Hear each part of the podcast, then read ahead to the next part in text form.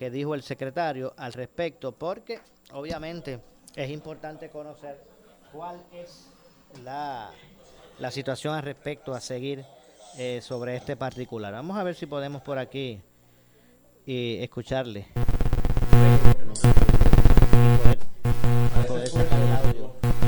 Y que ustedes pues tengan el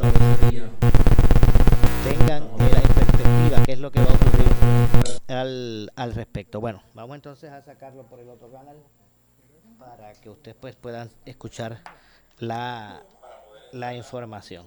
Vamos a ver si podemos tener por aquí ahora el audio del secretario. Vamos a escuchar, ahora sí.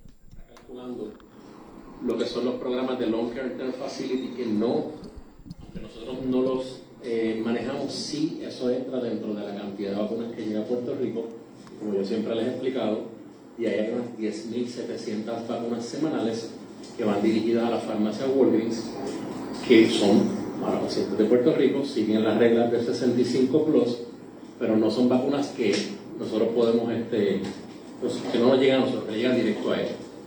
Y eso se calcula dentro de esa dosis que se distribuye a Puerto Rico. En adición, ahí también tenemos hospital de veteranos, que no nos reporta a nosotros, cárceles federales que también reciben vacunas constantes, tampoco nos reportan a nosotros, y eso, pero como quiera, entra dentro del gran total. Por eso es la diferencia entre las dosis distribuidas y las dosis que nosotros registramos. El grupo poblacional, pues seguimos en los mayores de 65 años, eh, llevamos 188.427, la égida, 4.384 encamados, 4.747 y de los Long Term Facility, que es otro renglón también que está en esa dosis distribuida que nosotros tampoco eh, tenemos el control por el contrato nacional, 37.725. 188.427. Personas con discapacidad intelectual, 2.745. El esfuerzo de los maestros, 86.885. Instituciones correccionales, 19.025. En dosis que van a ser reservadas que fueron reservadas, debo decir, para la población penal, 5.900. Eh, me gustaría que el general nos diera un update, porque ya entré en la parte de los maestros, me gustaría que nos diera un update de los números que él tiene. Gracias, secretario, y buenas tardes a todos. Eh, ya el secretario les proveyó el número total de vacunas primeras y segundas dosis eh, en la iniciativa del Departamento de Educación, que también agrupa los colegios privados y lo que son los starts. Pero para ir eh, sobre primera y segunda dosis, ya el 97% de esa población, que son 59 mil personas, ya se le administró la primera dosis, el remanente del 100% de la región de San Juan y se completa esta semana. De los ocho centros ya se están administrando segundas dosis y al día de hoy hemos administrado cerca de 40 mil de esos 59 mil lo que compone cerca de un 68% de esa misión. Para el viernes 12, que era nuestra meta, debemos estar cerca de ese 100% eh, de todas esas 59 mil personas, eh, ambas dosis. En cuanto a las égidas, como mencionó el secretario, eh, ya eso compone 50 égidas que fueron asignadas a la Guardia Nacional, que es un total de 4.384 personas, de los cuales 802 son eh, empleados de estas égidas y 3.582 eh, residentes de estas égidas. También se nos han asignado 20 adicionales que ya estamos coordinando para vacunarlas en las en la próximas semanas. En cuanto al personal de la policía, que eran unos 5.500 que le faltaba la segunda dosis y lo sacamos de los centros de vacunación, se hizo un esfuerzo con el Departamento de Salud y el Departamento de la Policía y se les ha estado vacunando, se completa esta semana, eh, se estuvo vacunando en distintos cuarteles de la policía regionales y se completa esta semana. La semana que viene vamos a estar en los días 8 al 12 eh, de marzo en Culebra, en una iniciativa dirigida por nuestro secretario de salud para terminar de vacunar el resto de la población. Ya se había completado la primera fase lo que constituye los profesionales de la salud, lo que son los maestros de Vieques y Culebra. Ahora con esta iniciativa la semana que viene completamos la población total de Vieques y Culebra y nos permite de cierta manera el Departamento de Salud eh, observar y seguir monitoreando ya dos pueblos específicos donde usted va a tener más de un 90% de la población general vacunada. Eso es todo prueba, sujeto a sus preguntas. Eh, gracias, general. Eh, como siempre hemos estado hablando, el Departamento de Salud tiene varios esfuerzos paralelos eh, corriendo, ¿verdad? y, y obviamente para poder optimizar y llegar a la mayor población posible, y, hay esfuerzos que se pueden ajustar a personas que quizás puedan llegar al centro y hay esfuerzos que quizás no se ajusten a eso. Por eso es que nosotros siempre hemos enfatizado en tener los proveedores que nosotros tenemos, en tener a farmacias de la comunidad y obviamente a las grandes cadenas que participan de un programa a nivel federal, pero beneficia a esta población y ellos obviamente siguen siempre la regla y la norma del Estado territorio, ¿verdad? que el Departamento de Salud en este caso, que es quien, quien dicta quiénes se van a vacunar y, no, ¿verdad? no por capricho, sino siguiendo, nosotros seguimos esa guía del CDC estricta. En ocasiones pues hemos hecho algún tipo de excepción o diferencia por una situación salubrista, como es el caso de, la, penal. ¿verdad? Se hacía necesario poder vacunar a esa, esa población. A ese esfuerzo nosotros tenemos eh, la iniciativa de los proveedores, como le dije, y tenemos iniciativas de la Guardia Nacional, que obviamente pues, se caracteriza por la logística que tiene y la facilidad de poder vacunar gran cantidad de personas en un orden específico establecido, pues, pues, porque ellos son expertos en esa área. Y a eso le añadimos la coalición de vacunación Voces, que tiene una experiencia amplia en vacunación y que puede generar con nosotros lo que se llama el Sur, es ir municipio por municipio llevando la vacunación para ir recogiendo a las personas que quizás por la, razón de que hemos tenido pocas dosis de vacuna no hayan tenido el acceso a, esa, a, eso, a esos sites. Me gustaría que Lili nos ampliara un poquito de cómo vamos en el Tour y qué es lo que tenemos ahora mismo para esta semana. Bueno, están escuchando hasta el momento están escuchando la conferencia de prensa del secretario de, del Departamento de eh, Salud, el doctor Carlos Mellado, quien obviamente pues está actualizando todo lo relacionado con eh, la vacunación, el proceso de vacunación en Puerto Rico, cómo está el nivel de los contagios por municipio. Eh, que dicho sea de paso, esos, esos elementos son los que tendrán que tomar en consideración las escuelas. Ahora cuando las abran para eh, eh, pues saber si, si realmente están aptas para continuar abiertas. una escuela puede estar funcionando esa semana, el municipio donde se encuentra sube algún nivel de contagio alto, rojo, estos niveles establecidos, pues ya la escuela no podrá abrir, eh, tendría que cerrar y detener las clases. De eso es lo que se trata y esa es la información que van a tener que estar siguiéndole el rastro los directores eh, para que a esos efectos puedan continuar o no ofreciendo las clases presenciales. Vamos a continuar escuchando. de Puerto Rico. Llevamos ya un total de 28.000 dosis administradas bajo el programa de Vacutur eh, ya impactando aproximadamente como unos 19 municipios, eh, unas actividades de más magnitud, unas más pequeñas, y les quiero informar que esta semana, eh, mañana estamos en el municipio de Toa Alta, en el centro comunal, comunal Toa Alta High, ahí vamos a estar administrando unas mil dosis.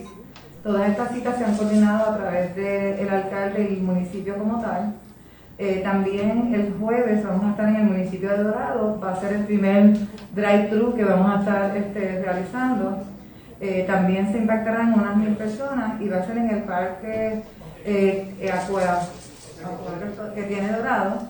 Eh, también vamos a estar el sábado en Guayanilla, en, la cancha bajo techo Gloria Correro Rivera, y vamos a estar en, en Canovanas en dos sites a la misma vez de manera simultánea, eh, ya que así fue que lo, solicitó el municipio. Y vamos a estar en el Centro Cultural Nestalí Ortiz y en la Escuela Superior de San Isidro, 500 dosis en uno, 500 dosis en la otra. Todas estas actividades de Bacutur, que son ¿verdad? del Departamento de Salud y nosotros estamos operacionalizándolos, son actividades de aproximadamente unas mil personas cada una y estos turnos se han asignado a través de las oficinas de eh, asistencia al ciudadano de cada municipio, buscando impactar específicamente la población de ese municipio en particular y no permitiendo que se muevan personas de un municipio a otro porque vamos a llegar a los 78 municipios.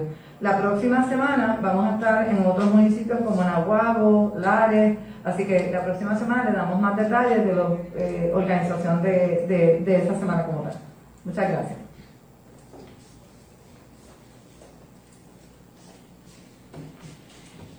Okay. Siguiendo esa misma línea de esfuerzo con los municipios, se ha podido ¿verdad? distribuir, y voy a decir algunos municipios, en coordinación con las oficinas de ayuda a los ciudadanos para generar los turnos, porque saben que desde un principio siempre hemos buscado la manera de, que nuestros pacientes no tengan que esperar mucho, y máximo cuando se trata de una población mayores de 65 años, pues siempre buscamos tratar de darle ese turno y que espere el mayor tiempo posible, el menor tiempo posible, debo decir, disculpe. Eh, en el día de hoy, en el municipio de Hormiguero, una vacunación con 1.500 vacunas, en San Sebastián con 2.000, el Colegio de Médicos en el Popular Center también con 900 dosis. Jueves 4 de marzo se impactarán los municipios de Morovis con 1.000 vacunas, Aguadilla con 2.000 vacunas. Viernes 5, Colegio de Médicos realizará una actividad de inoculación en el municipio de Ceiba con mil dosis. Sábado 6 de marzo en Canóvanas con mil dosis adicionales. El Colegio de Médicos también estará en el pueblo de Barceloneta. De igual forma se impactarán los municipios de Moca y San Lorenzo. Lo que había hablado el general, lo de Vieque, 4.500 eh, dosis y Culebra 1.000 dosis. Además de eso se añadirá Florida con 1.000 dosis, Sabana Grande y eh, también este Surmet. Eh, eh, el esfuerzo de la vacunación es algo ¿verdad? que hemos estado aumentando la cantidad de vacunas y nosotros de Pfizer y Moderna vamos a tener entre una cosa y otra sobre 80.000 vacunas semanales. 80.000. Esto añadiendo ¿verdad? lo que habíamos hablado de los Long Term Facility, que digo, los Retail Pharmacy Program, que son las farmacias Walgreens además de 70 farmacias de la comunidad y este, Costco y CVS con eh, 10.000 dosis adicionales. O sea que serían 20.000 dosis. Que estas dos semanas, debido al atraso que, que hubo, eh, en vez de 10.000 tenían 20.000 vacunas. Pero eso son 80.000. Sí, exacto, es correcto. Eso sin añadir ¿verdad? la vacuna de Janssen, que en el día de hoy llegaron 11.000 dosis para un total de 28.800 dosis y la semana que viene, ¿verdad? para hacerlo de una manera responsable, vamos a comenzar a unos esfuerzos de vacunaciones que van a ir dirigidos a encamados y personas sin hogar. ¿verdad? Y esto va a ser con unas 13.000 vacunas. Las otras 15.800 vacunas, junto con Voces y la Guardia Nacional, vamos a establecer unos centros para vacunar eh, mayor cantidad de personas, modalidad de servicarro. Eso lo vamos a estar anunciando la semana que viene, porque estamos en esa coordinación. A tales efectos se va a la orden administrativa que terminaba el día de hoy, se va a extender hasta el miércoles para ampliarla y comenzar con esta, estas vacunaciones, que les puedo adelantar desde ahora lo que va a decir esa orden. Vamos a disminuir la edad a 60, pero siguiendo la regla del CDC van a haber unas condiciones específicas de 60 a 65 años, ¿verdad? Porque tenemos que seguir esa, esa regla. Y las condiciones que, que, van, es una lista de condiciones y vamos a comenzar con condiciones como el cáncer, personas con enfermedad eh, coronaria y cardiomiopatía, pacientes que estén inmunocomprometidos por trasplante, que debo añadir a eso que ya nosotros hemos vacunado más del 60% de los pacientes de diálisis, o sea que eso nos va a adelantar bastante. Y pacientes con enfermedades pulmonares como son enfisema, fibrosis pulmonar y deficiencia de alfa-1 antitripsina. Esto nosotros estamos siguiendo la lista específica de lo que dice el CDC. Eh, y esta lista es basada en en qué población de estas, estas condiciones tiene mayor riesgo de mortalidad. ¿verdad? Primero son 65 y después sigue ese orden específico. También los pacientes de síndrome de Down que ya nosotros hemos identificado y hemos ido vacunando. A tales efectos se va a cambiar esa orden administrativa comenzando el miércoles que viene. Se va a anunciar para comenzar con estas vacunas de Janssen y poder dirigirnos y movernos hacia estas eh, vacunaciones que les estoy anunciando. Eh, importante de aquí que vamos a vacunar a las personas sin hogar. Para ese esfuerzo vamos a tener 13.000 eh, vacunados. Después cuando venga el 21 de marzo la asignación consecutiva de Janssen, pues nosotros vamos a continuar con este tipo de actividades, podemos ampliar a las otras fases simultáneamente ampliando la parte de crónicos continuando 65 podemos entonces ir abriendo la brecha de las otras fases que nos, que nos faltan. Eh, además de que el presidente Biden ayer ha dicho que, que vamos a vacunar en mayo a todo, todo, todo, el. O sea que me imagino que por ahí detrás vendrá un montón de vacunas. Eh, quiero hablar un poquito de, de, lo que está sucediendo con, con, la, con lo de los municipios que reflejan eh, transmisión alta y me gustaría que Will Mari nos pudiera hablar un poquito de esto para que ponerlo en contexto.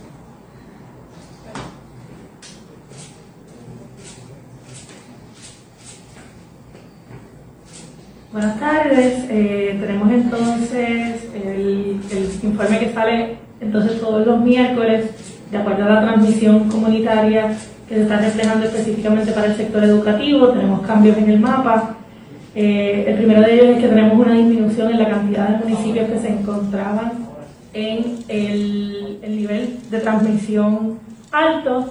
Eh, en, aquel, en la semana pasada teníamos 31 eh, 21 municipios, esta semana tenemos 11 municipios. Esos municipios son Arecibo, Atillo, Camuy, Añasco, Aguada, Sabana Grande, Peñuelas, Jayuya, Orocovis, Loíza y Nahuatl. Nosotros ya hemos hablado con los epidemiólogos de esos municipios. Eh, hubo unos municipios que se mantuvieron en lo que era la transmisión alta. Fueron seis municipios que se mantuvieron en ese proceso. Tuvimos cinco que cambiaron a un, nivel de, transmisión, eh, que entonces entraron en esa transmisión alta. Esos municipios nuevos eh, que no estaban la semana pasada son Orocovis, Aguada, Nahuabo, Camuy y Arecibo y ya hemos hablado con entonces los epidemiólogos de esos municipios y se están desarrollando una serie de iniciativas para entonces trabajar con, con las pruebas moleculares que se realizan en esos municipios y ver entonces qué es lo que está ocurriendo en esas áreas en específico. Eh, estos números sabemos que van cambiando eh, de acuerdo a la semana a semana. Eh, ellos han ido mejorando en, en, el proceso, que es lo que hemos estado viendo en la tendencia general para el país y que entonces se replica una vez vamos al, sector educativo cuando lo miramos como un, como un área específica, pero tenemos que todavía continuar muy atentos, continuar utilizando las medidas eh, de mitigación, mascarilla y demás, y ahora con la, eh, el proceso de la, de la, evaluación de las escuelas y certificación, eh, que tenemos que ser mucho más cuidadosos en este proceso. No sé si, si de esto, de la transmisión hasta aquí, eh, ¿Tienen alguna duda o alguna pregunta o el secretario?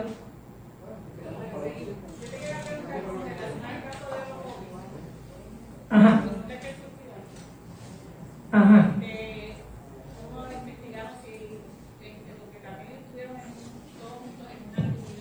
Ese, los detalles de los brotes y demás eh, es con el epidemiólogo del, del, municipio. Yo sé que Fabiola y, y Jonay están por acá. Eh, que quizás ellas puedan tener alguna información más específica referente a los brotes y la situación en general que se estaba dando en ese, en ese aspecto. Si no, pues siempre podemos entonces ponerlo en, comunicación con la, con la epidemióloga de ese municipio. Nosotros lo que hacemos es que miramos en general, el, el brote específico no tiene que ver con el área de escuela, eh, eso lo tenemos que tomar en consideración si se mira a nivel comunitario y afecta los diferentes indicadores que tenemos, pero no, no está relacionado directamente al sector educativo en este momento. Sí, nosotros tenemos, eh, todo eso se hace con el equipo de, rastreo municipal, eh, como se atienden cada uno de los brotes que se llevan a cabo desde que comenzó entonces el proceso y el programa del SMIRC.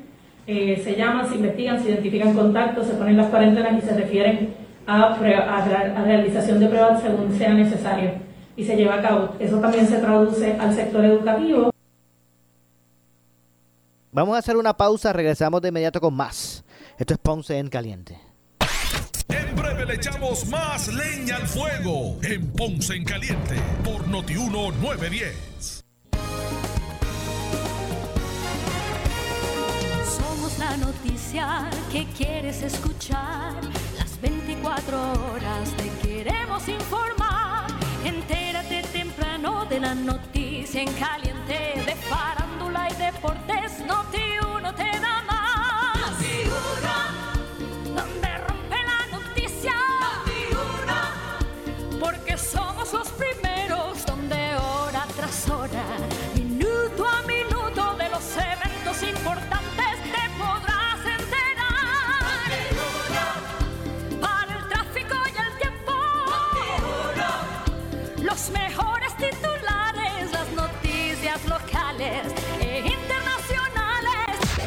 Escuchas fiscalización al gobierno, tú estás escuchando Noti 1630. Antes que te llegue el próximo estímulo económico del gobierno federal, te puede llegar el de Noti 1630. Aquí podrías ganarte 500 dólares entre Vanilla Gift Card para que compres lo que quieras y gasolinas de Ecomax para que fuletees el tanque de tu carro por varias semanas. Es bien sencillo participar en el concurso. Solo tienes que escuchar Noti 1630 y cuando el talento te lo indique, te hace una pregunta sobre las noticias que publicamos y si contestas correctamente quedas inscrito. Cada viernes realizaremos el sorteo para regalar un premio de 500 dólares. 500 dólares. Así que en lo que llegue el estímulo económico del gobierno federal, participa para que te lleves el estímulo económico que solo te damos nosotros. Noti 1630. Primera fiscalizando. Concurso comienza el lunes 22 de febrero y culmina el viernes 19 de marzo. Nada que comprar para participar. La tarjeta de Vanilla Gift Card tendrá un valor de 250 dólares, al igual que la de gasolina Secomax, para una suma total de 500 dólares. Puede participar inscribiéndose cuantas veces desee, pero solo puede ganar un premio. Reglas adicionales en notiuno.com.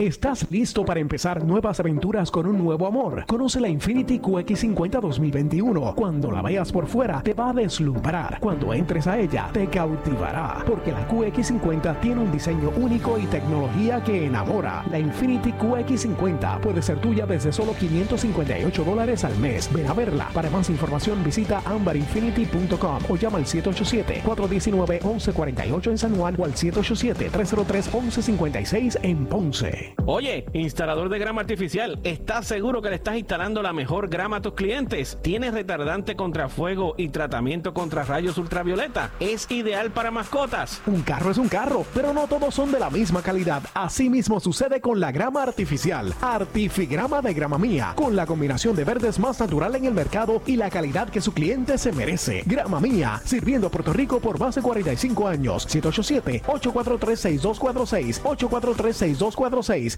En estos tiempos de nuevos retos sociales y económicos, tienes que estar bien asesorado. Por eso sintoniza todos los miércoles a las 8 y 45 de la mañana en el programa A Palo Limpio, Tu Dinero Seguro, con Angelo Díaz, experto en seguros y planificación financiera, y Pedro Astacio, porque en la crisis no se improvisa. Teléfono 787-220-7775, 220-7775. Necesitas una enfermera, una ama de llave, necesitas un médico, pañales desechables, suplemento alimenticio o medicamentos. En Hospicio La Paz podemos ayudarle. Hospicio La Paz le provee a cada paciente de enfermedad terminal todos los servicios de cuidado médico en su hogar, a la vez que le ofrece apoyo y soporte emocional y espiritual tanto al paciente como a sus familiares. Hospicio La Paz. Llame gratis al 1-800-981-0032. 1-800-981-0032. Todos los sábados a las 11 de la mañana, tú tienes una cita con Viva Carolina, tu revista radial. Entérate de las obras y servicios de la Tierra de Gigantes con temas de interés sobre lo que acontece en Carolina con la participación del alcalde José Carlos Aponte. Nuevas secciones de economía, empleo, salud, deportes, educación, seguridad y cultura. Recuerda, la mejor forma de despedir la mañana y comenzar tu tarde. La encuentras en Viva Carolina, tu revista radial. Por Noti 1630. Primeros con la noticia. Comienza tu nueva aventura en Flashy Chrysler Bayamón. Ven y conoce la nueva Ram 1500 Warlock con 3 mil dólares de bono. El Jeep Grand Cherokee Altitude con pago de 495 mensual. El Jeep Compass con pago de 339 al mes. O hasta el Jeep Renegade Sport con precio especial de 24,995. Comienza tu aventura en Flagship Chrysler Bayamón. Casa del vendedor número uno en ventas Ram, Dodge, Chrysler y Jeep a nivel isla. Flagship, una división de Bella Group. 419-1140. Carretera número 2 a Texas. Somos Noti 1630. Noti 1630. Primeros con la noticia. Noti 1630 presenta un resumen de las noticias que están impactando Puerto Rico ahora. Buenas tardes, soy Luis Dalmau Domínguez y usted escucha Noti 1630 primeros con la noticia última hora 1231. La vicepresidenta de la Comisión de Nombramientos del Senado, Gretchen Hout, dijo en el programa Pelota Dura que solo 15 de 28 funcionarios nombrados por el gobernador Pedro Pierluisi han entregado la documentación para la vista de confirmación, entre ellos la secretaria de Educación, Elba Ponte. Interviene Carlos Mercader. La Comisión de Nombramientos tiene el proceso establecido bajo reglamento y eso conlleva la solicitud de documentos a cada nominado. Eh, eh, la Comisión ha estado en constante seguimiento para que cada uno presente sus documentos. Hasta la mañana de hoy habían 28 eh, nominados en la comisión y 15 sometieron sus documentos hasta la tarde de ayer. Eh, el proceso es una responsabilidad compartida porque ciertamente la comisión es la que tiene que esperar para que esos nominados sometan los documentos que propiamente se les solicitan en, en el proceso que están llevando a cabo. Pero, eh, senadora, ¿ha habido algún tipo de comunicación de ultimátum al Ejecutivo para que estos, estos funcionarios, estos 28 funcionarios, sometan sus documentos? Bueno, es un seguimiento constante. Eh, ¿Pero ha habido algún tipo de comunicación oficial? Sí, sí ha habido comunicación oficial. Incluso la Secretaría de Educación parece que tenía dudas en lo que era el proceso de, documentos. Ella fue hace dos días, si bien recuerdo, y ayer pudo aclarar sus dudas y sometió sus documentos. Así que la, comisión, la comunicación existe con cada uno. O sea que la Secretaría de Educación ya está en calendario para ser confirmada la semana que viene. Bueno, está en la lista de que entregaron los documentos. Eh, no me consta que ya se le hizo la evolución psicológica y luego también un CPA tiene que revisar los estados financieros que ella presenta. Noti 1, última hora, 12.32. Mientras el analista de política Iván Rivera aboga en el programa Pablo Limpio por una mayor regulación en los precios de los combustibles, principalmente de la gasolina interviene Ramón Rosario. Cuando baja el precio de la gasolina ya en Medio Oriente, porque hay más oferta en ese tiempo, aquí tardamos tres semanas. Está bien, pero ¿y qué tú quieres? La justificación... ¿Que la le ponga más de gas todo el tiempo como hacen en emergencia? No, que Para eso está la oferta y demanda, ¿eso es lo que yo hago? Tienen que buscar. Yo busco la gasolinera que lo tiene barato, oferta y demanda. No, eso que si todo se, vale lo mismo. Vamos a regular el precio de tu... De tu no es, no vamos, es, no es el detallista, Ramón. Vamos a regular tu salario de, Ramón, de una red de abogados. Ramón, no vamos es a poner el detallista. No, si eso ya está, muchachos. No, no, no. A, peso. Pero no, está regulado, oferta y demanda. Asunto, Ramón, el asunto es, yo no estoy diciendo que no que vayas en contra de oferta y demanda, tú sabes que si alguien es proliberal en eso, soy yo. Lo que estoy diciendo es que cuando tienes los, los, los monopolios son malos, malísimos, repudiables. Los oligopolios son peligrosos. Cuando tú tienes tres o cuatro nada más, ¿no? que son los que controlan la distribución, la importación y la distribución, tienes que ponerle tu ojito encima porque pues, ya lo vimos aquí. Están los casos antimonopolísticos, las leyes antimonopolísticas que evitan que se cuadren con precios, lo que pasó aquí en algún tiempo con los muelles. Exacto, que tuvieron que pagar una multa, pero, a lo que se investiga, a lo que se investiga, el consumidor paga las la, cuentas rotas y el otro paga una multa y bueno, pero nada.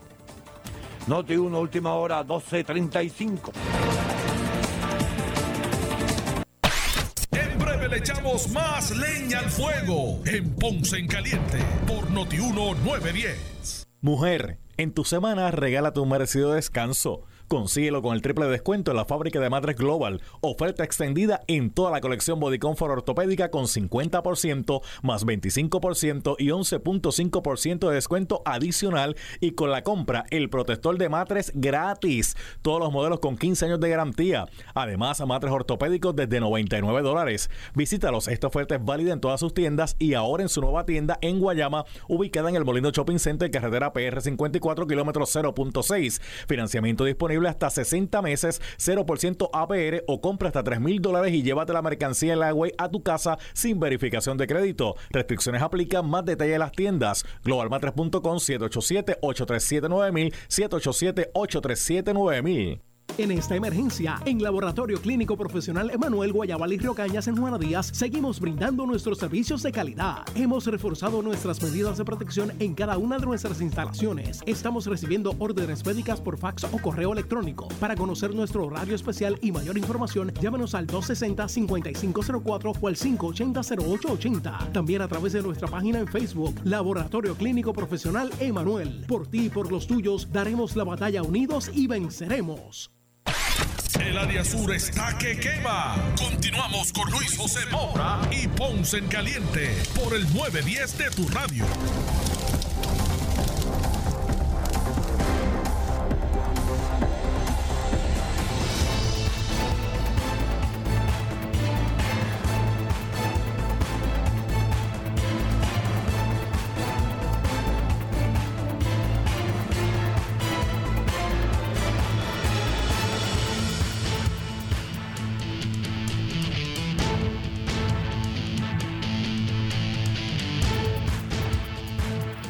Bueno, estamos de regreso. Esto es Ponce en Caliente. Yo soy Luis José Moura, como de costumbre, de lunes a viernes por aquí por eh, Noti1, analizando los temas de interés general en Puerto Rico. Vamos a continuar escuchando la conferencia de prensa del secretario de Salud y su equipo de trabajo, quien ofrece actualización sobre eh, la vacunación e indicadores de transmisión comunitaria. Vamos a continuar escuchando. Se desarrollan estos pues se trabajan entonces directamente lo que son las pruebas moleculares. También es bien importante que vamos a estar levantando la vigilancia de los comercios y todas las vigilancias van a estar en la plataforma del bioportal. Así que estamos en la mayor disposición, tenemos muchos proyectos, vamos a darle continuidad, más adelante le vamos a dar más respuestas, eh, pero quiero que sepan que vamos a estar bien atentos a lo que ocurra y que se sientan seguros de que esos municipios y esos sistemas de rastreo se van a trabajar y se van a continuar levantando y fortaleciendo esa respuesta. Muchas gracias. A ese esfuerzo que habla la doctora Plaza, estamos agregando que vamos a ayudar a estos municipios, como habíamos dicho anteriormente, a realizar pruebas moleculares para poder entonces este, tener una estadística más robusta y ciertamente ver la realidad de lo, que, de lo que está pasando. Pero como ustedes ven, y lo había explicado anteriormente, está mejorando la cosa, los casos están disminuyendo y vemos municipios que estaban antes en rojo que ya no están en rojo. Y ese esfuerzo, pues, todo lo que siempre he indicado. Eh, el programa de rastreo de municipios es importante, ¿por qué? Porque nosotros desde un principio y todos los programas que tiene el Departamento de Salud, desde un principio se identifica el paciente positivo, se puede hacer el contact tracing y se evalúa ese entorno de la familia para evitar que entonces ocurra eh, mayor propagación del virus. Lo otro es, si eso le añadimos eh, todo lo que las actividades de COVID que nosotros realizamos, y en esos COVID se pueden identificar pacientes positivos y se les da tratamiento anticuerpo monoclonal, pues algo que también ayuda a disminuir. Y no se puede perder de perspectiva el esfuerzo de vacunación. El esfuerzo de vacunación cada día se está haciendo y desde la perspectiva que lo habíamos diseñado era poder atajar las poblaciones de mayor comorbilidad y mortalidad y obviamente pues ahí están los pacientes de 65 años eh, y ir por los municipios que mayor eh, casos de positividad tenían. Ahora le añadimos ese esfuerzo, poder bajar esa brecha a 60-65 y dentro de esas poblaciones comenzar la lista de enfermedades que mayor mortalidad tienen que el CDC ha este, identificado y que ciertamente estadísticamente también en Puerto Rico, eh, cuando vemos los números suceden, pues poder vacunar a esa población. En la medida en que lleguen más vacunas, en la medida que se va ampliando la brecha de vacunación, pues como siempre hemos dicho, lo primero que se hace con la vacunación es, se identificaron los proveedores, se vacunaron hospitales y médicos, dentistas y todo ese personal médico y de enfermería y todo lo que tiene que ver con el componente de salud. Después se trajo los First Responders, la Guardia Nacional los vacunó, y ahora, y paralelamente, se fue continuando con el esfuerzo de mayores de 65 años. Así que esto, vuelvo y le repito, el Departamento de Salud está corriendo varios esfuerzos. Identificación de casos a través de los coviveos. Comenzamos ahora a ayudar a los municipios que están en rojo con pruebas moleculares y a eso le añadimos el programa de vacunación por las alianzas que tenemos. Así que nada, eso sería todo, abierto a, a cualquier pregunta. Compañeros, como saben, dos preguntas por medio. Comenzamos con Manuel Guillama. Metro. Sí, saludos, secretario. Este, en primer lugar, quisiera conocer este, hasta el momento la, la cantidad de escuelas que han solicitado y ya han recibido las certificaciones preliminares y o este, finales, tanto en el sistema público como, como privado.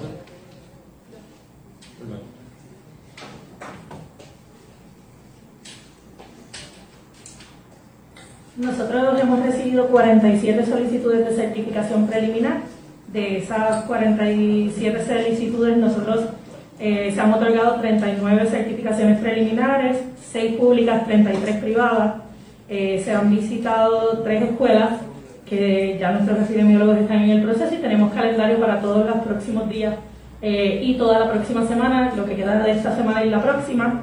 Eh, y se han, realiza- eh, se han recibido ocho solicitudes incompletas que hace falta algún detalle en algún documento que no estaba al, al corriente y se, se comunicó con todas esas instituciones para que entonces nos envíen los documentos correctos en ese caso. ¿Podemos tener la lista de estas escuelas que usted ha mencionado? Entonces, nosotros tenemos, nosotros, Si los que certifican son ustedes, deberían dar la información ustedes. Nosotros tenemos la, la información disponible de aquellas escuelas que están certificadas. Son 39 escuelas. Yo, en cuanto a eso, yo no tengo ningún problema. Lo que sí me gustaría poder validar con las escuelas, ¿verdad? Si quieren que nosotros demos la, en, en- en tanto las escuelas privadas. Pero yo no tengo problema en dar la información, creo que eso es algo. No hay ningún problema en darla. Sí, secretario, le quería preguntar este, sobre el- la, la llegada de vacunas de Janssen. Habla de que hoy llegaron 11.000. Este, ¿Cuándo estarán llegando el resto de las 17.800 de esa clínica? En el restante de la semana, sí. Ok, este, entonces con relación a, a la vacunación de, de, de esta, del grupo de la fase 1C, este, no me quedó claro, el, sería el próximo miércoles que, que se ampliaría un poco o Espérate, se no. no. Eh, nosotros continuamos con 1B. Lo que se va a hacer, lo que yo dije, la orden administrativa vence hoy. Nosotros vamos a extender la vigencia de esa orden hasta el miércoles para comenzar el jueves con la población de 60 años, específicamente de 60 65 todos los pacientes. 60 a 65 los que tengan las condiciones que yo había mencionado, que es cáncer, condiciones de coronaria, cardiomiopatía, enfermedad pulmonar, hay muchas enfermedades pulmonares, dos variantes que son las que ahora mismo tenemos mayor mortalidad, que es enfisema eh, y fibrosis pulmonar. De ahí también pacientes que estén inmunocomprometidos por, o sea, que tengan su sistema inmunológico bajito por trasplante. Esos son los pacientes que vamos a vacunar 60 a 65. A partir del, a partir del, del nuevo mapa de, de análisis de riesgo de contagio, este, ¿cuánto- cuánto- ¿cuántas escuelas había en los municipios que ahora cayeron en, en, en producción? Eh, ¿Cuántas escuelas había, Wilmary? Wil- Wilmary, ¿tiene la información de las escuelas de los municipios? Sí, claro que sí. Eh, te digo el, el número exacto, tenemos ah, aquí los municipios, tenemos Calley, Sabana, Sabana Grande, Carolina, Ponce, Toabaja, Bayamón, Corozal, Guaynabo, Humacao, Ponce, Yauco, Aguas Buenas, Guayama, Guaynabo, Jurado, Orocovi, Dorado, Cagua, San Juan y Tuabaja. Esos, estos son los, municipios donde tenemos escuelas certificadas.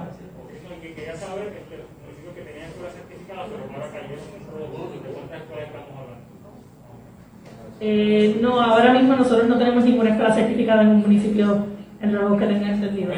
Pero podemos, podemos revisar, podemos darle el, el detalle después. Pero que estaban en la lista de 115 que habíamos anunciado. Nosotros trabajamos con las listas que nos solicitan certificación, no la lista que publicó el Departamento de, de Educación. Inmediatamente a nosotros nos llega una certificación, toda, sea pública o priva- o privada, entra por la página de certificación escuelas, eh, .pr.gov. Una vez esa, esa escuela hace la solicitud, nosotros la procesamos. De esas tenemos 47. Pasamos con Mari Carmen, vocero. Sí, eh, secretario, ¿ha tenido alguna información o le han solicitado detalles adicionales sobre la investigación a Walgreens por las vacunas de Morovis? Bueno, no, ya nosotros hicimos los referidos, ya se terminó el, el informe preliminar, el informe completo ya está sometido. Nosotros referimos a SARAF, como habíamos indicado. ¿Y no se han comunicado con ustedes para pedir Es información? que ya, ya eso pasó a SARAF, yo no tengo ya. Ok, entonces, este, sé que quizá lo ha mencionado, pero me he Sí. quedado con la duda. Usted ha dicho que van a empezar a vacunar a las personas de 60 a 65. Correcto. Eso es por, eso es por las 11.000 de Jensen, o las 11.000 de Jensen van a personas sin hogar y el otro grupo. Todas las vacunas van a ir a ese esfuerzo. ¿A cuál es La- a lo que le dije, se, se va a ampliar a 60, a 65 esas condiciones crónicas específicas, pero es todo, todo- todos los sites de vacunaciones. De la de Jensen, nosotros vamos a sacar 13.000 vacunas para vacunar pacientes que están, terminar la, la cantidad de pacientes encamados que tenemos y vacunar pacientes sin hogar. De ahí, 15.800 dosis que nos quedan, vamos a hacer unos sites de vacunación masiva y continuamos con lo que dice la orden, 60 y 65 en adelante. ¿Y eso va a ser cuándo? Eso va a ser el jueves que viene. Digo, ¿verdad? La orden, por eso la tenemos para el miércoles, para comenzar jueves, viernes y continuamos la otra semana. Va a ser varios días. Además, como te había dicho, son varios esfuerzos corriendo paralelamente. El esfuerzo de los proveedores, el esfuerzo de los vacutur, y a, ese- y a los vacutur se le añade el esfuerzo de la Guardia Nacional con estas vacunaciones masivas. Una vez la vacuna llegue constante, que es lo que va a suceder después del 21 de marzo, pues nosotros ahí vamos a decidir qué otras poblaciones vamos a atender. Pasamos con WPR. Mayra Severo. Sí, buenas tardes. En seguimiento a esa nueva orden que usted va a emitir, eh, un poco eh, quizás por qué se utilizó, se seleccionó este grupo eh, frente a enfermedades crónicas en general, o cuál fue un poquito ¿verdad? el racional y si obedece alguna directriz a, a del CDC. Sí, siguiendo la regla del CDC, nosotros estamos yendo por los pacientes que mayor mortalidad tienen, mayor complicación de mortalidad tienen, y ese es el orden estricto. 60 y tan- O sea, si tú analizas la data de la mortalidad y pacientes hospitalizados, siempre son mayores de 65 años. Si a eso le añadimos dentro de esa edad menores de 65 años, siempre vemos que pacientes con este tipo de enfermedades crónicas, enfermedad crónica, y mientras mayor edad tienen, mayor eh, probabilidad tienen de, de- de fallecer. Y eso, nosotros estamos, ese es el target de nosotros ahora mismo. De 60 años en adelante a partir de 60 años lo que ampliamos a 65, que tengan específicamente esas condiciones crónicas, porque son una lista como de 15 o 20 condiciones crónicas que el CDC le da mayor énfasis. Y nosotros estamos siguiendo específicamente esa lista. Eh, pacientes con otras enfermedades crónicas sería Eso una- vamos a ir ab- abriendo en, la eventualidad, vamos a ir este, ampliando eso. Pero ahora mismo, pues, estamos, o sea, aquí, o sea, todo lo que nosotros hacemos en vacunación, para que la gente del pueblo de Puerto Rico entienda, es basado en ciencia y datos, ¿verdad? Nosotros nos enfocamos en los municipios, o sea, cuando hablamos de los vacutur, hablamos de las vacunas que se están distribuyendo, no viene de la nada, no viene de un número porque decimos, ah, pero yo quiero darle a tal y oye. Viene de la cantidad de pacientes que tienen eh, infectados y ahí entonces estratificamos dentro de esos pacientes cuáles son los que mayor comorbilidad tienen, o sea, que mayor complicaciones tienen en el hospital, que están en los intensivos que, y que lamentablemente se mueren. Pues entonces esa lista es la que nosotros eh, seguimos. Siempre va a predominar mayores de 65 años y eso es más de un 80% de la población lamentablemente que fallece o que termina en una, en una situación crónica son mayores. Vamos a continuar escuchando la conferencia de prensa del secretario del Departamento de Salud, Carlos Mellado, luego de la pausa. Regresamos con más. En breve le echamos más leña al fuego en Ponce en Caliente por Notiuno 910. En esta emergencia, en Laboratorio Clínico Profesional Emanuel Guayabal y Río Cañas en Juana Díaz, seguimos brindando nuestros servicios de calidad. Hemos reforzado nuestras medidas de protección en cada una de nuestras instalaciones. Estamos recibiendo órdenes médicas por fax o correo electrónico. Para conocer nuestro horario especial y mayor información, llámanos al 260-5504 o al 580-0880. También a través de nuestra página en Facebook, Laboratorio Clínico Profesional Emanuel. Por ti y por los tuyos, daremos la batalla unidos y venceremos. El área sur está que quema. Continuamos con Luis José Moura y Ponce en Caliente por el 910 de tu radio.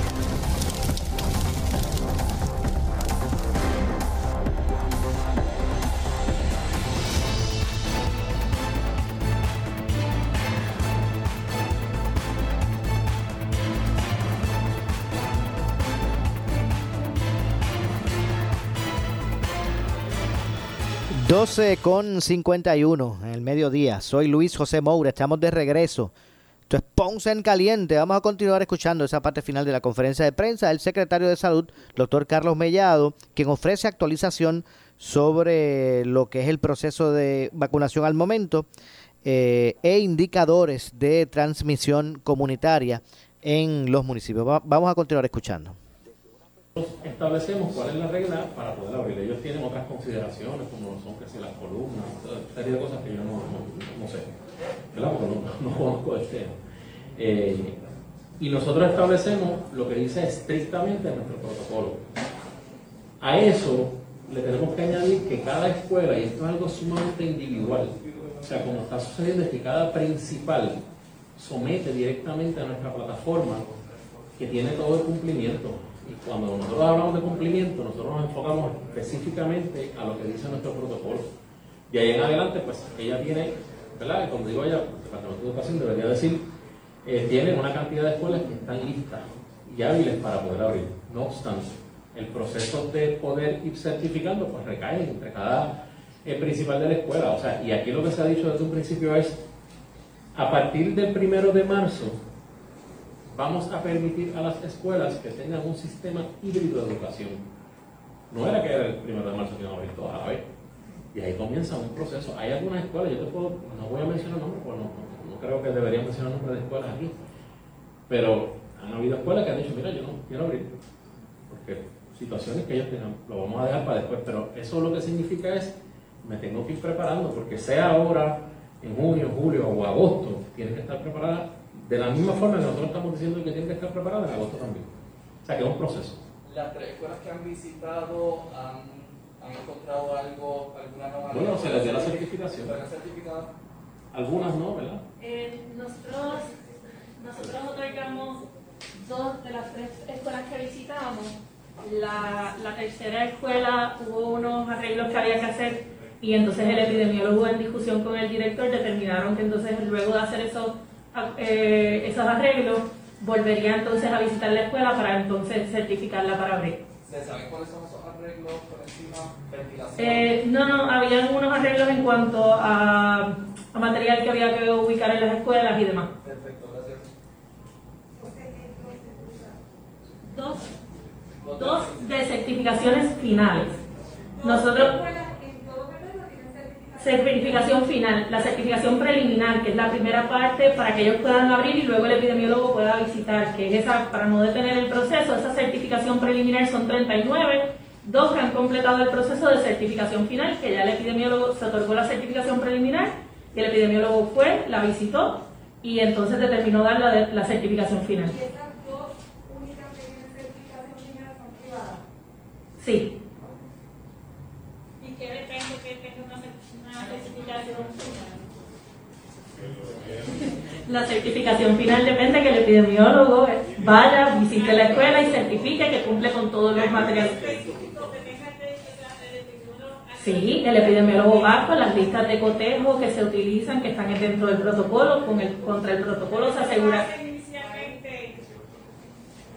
Nosotros, en la certificación preliminar, la escuela nos dice al Departamento de Salud, nosotros cumplimos, nos hemos registrado en el bioportal, nosotros solicitamos el, el, certificado de registro y solicitamos el anejo D, que es una, una certificación de cumplimiento, donde ellos nos dicen, hemos cumplido con todos los requisitos que ustedes establecen en el protocolo. Nosotros recibimos esa solicitud, revisamos que los documentos están en, en orden, se les pide a ellos una certificación preliminar, se les envía una carta diciéndole su certificación preliminar ha sido aceptada y luego se coordina con el epidemiólogo municipal para que el epidemiólogo municipal pueda ir, visitar la escuela, asegurarse de que todo lo que ellos dijeron y certificaron que estaban en cumplimiento esté en efecto ocurriendo de esa manera y luego entonces se expide la certificación final. ¿Qué pasa en ese interín? Muchos de nuestros epidemiólogos ya están yendo a las escuelas porque es un proceso continuo y ellos lo que hacen es que ayudan a esas escuelas a prepararse. El trámite formal de la certificación final es la que dice, mira, en efecto tú estás certificado finalmente para que puedas continuar abriendo. Si hay alguna querella o demás, el epidemiólogo va y entonces corresponde cerrarla. Pero esa certificación preliminar que permite que la escuela vaya y ahora tenemos 37, las finales dos, y esa es la diferencia entre una y la otra. Ahora sí, continuamos con Foro Noticioso. Una duda, cuando se hablo de personas encamadas, pero hay municipios que no están en, no están en rojo. Bueno, lamentablemente no nos resta tiempo para más. Escuchamos la conferencia de prensa del secretario de Salud, Carlos Mellado actualizando sobre el proceso de vacunación y eh, mostrando los indicadores de transmisión comunitaria municipales. Nos vamos, regreso el lunes con más. Que tengan un excelente fin de semana. No se retiren, que tras la pausa, ante la justicia. Escuchas WPRP 910, Noti 1 Ponce. Luego de 10 años dando cátedra en la fiscalización y defendiendo la verdad con uñas y dientes, llegó a Noti 1630 la licenciada Zulma Rosario, haciendo temblar a todo el que cruce la línea. Yo soy una persona clara, honesta, directa, voy al hígado. Si tengo que mencionar nombres, lo voy a hacer. Ella vino sin ataduras, zumbando sin miedo y fiscalizando sin importar las consecuencias.